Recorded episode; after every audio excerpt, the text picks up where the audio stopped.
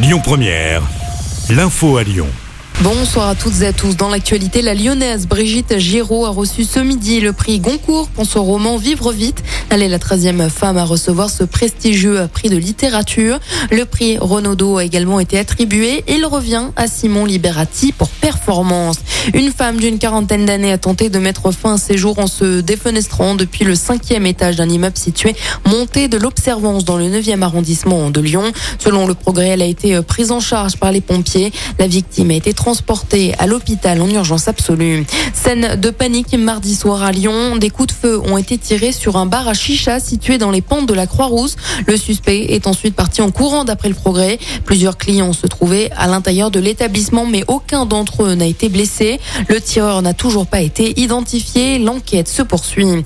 La CGT a annoncé que le mouvement de grève de la raffinerie de Fézin va s'intensifier, indiquant que le mouvement va se radicaliser. Le syndicat prévoit de bloquer l'A7 à partir du 7 novembre.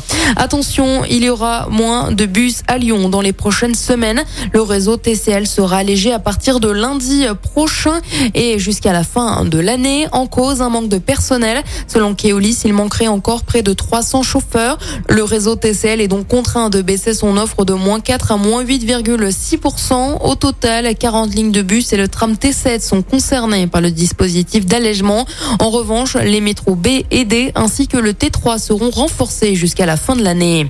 Dans l'actualité également, Elisabeth Borne a annoncé aujourd'hui un fonds pour une aide alimentaire durable de 60 millions d'euros en 2023 destiné à permettre aux Français les plus fragiles d'accéder à une alimentation de qualité. Une annonce faite lors d'une visite de la Banque alimentaire de la Marne à Reims.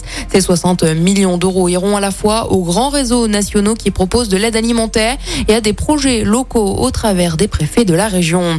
Qui sera le prochain président du Rassemblement national? Les adhérents du parti doivent se prononcer avant ce soir. 40 000 personnes sont appelées au vote. Deux candidats sont en lice, Louis Alliot et Jordan Bardella. Peu importe le résultat, c'est la première fois que le parti ne sera plus officiellement dirigé par un membre de la famille Le Pen. Et puis on termine avec un mot de sport et du tennis. Le nouveau défi pour Caroline Garcia aujourd'hui au Master WTA. Après une victoire contre Coco Goff, la Lyonnaise affronte la numéro 1 mondiale Iga Swiatek. Coup d'envoi du match à 23h heure française. Écoutez votre radio Lyon Première en direct sur l'application Lyon Première, lyonpremière.fr et bien sûr à Lyon sur 90.2 FM et en DAB+. Lyon Première